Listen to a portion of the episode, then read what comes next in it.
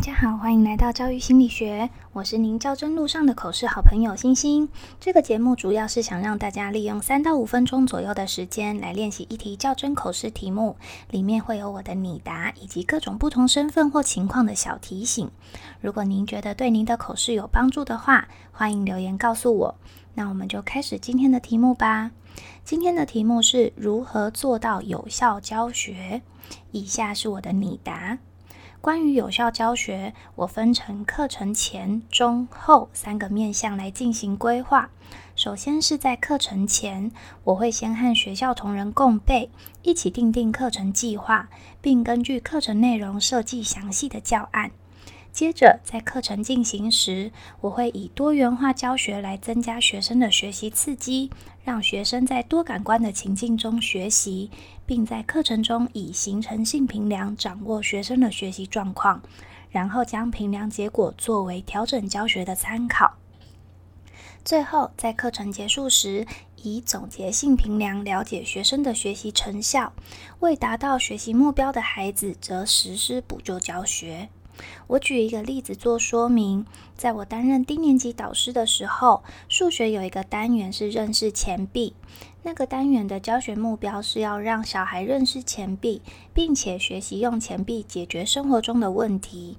所以，我以班级拍卖会作为课程结束的总结性评量，先让学生了解一元、五元、十元、五十元的币值大小，接着让学生练习用附件凑出老师要的数量，当做形成性评量。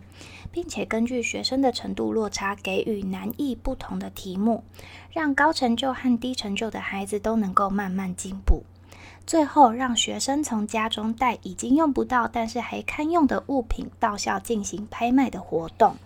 在这个活动中，孩子需要先跟家人一起找出合适的物品，到校后还要跟同组的同学一起想办法用有限的附件拍下喜欢的东西。孩子学到的不仅是钱币的大小，还有亲子互动、金钱管理。在这个课程结束后，刚好是学校的跳蚤市场活动。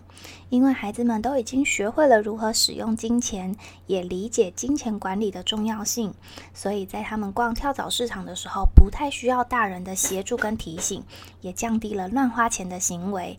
除了做到有效教学，也达成了一零八课纲自发互动更好的目标。以上是我对于有效教学的规划以及实际案例，谢谢委员。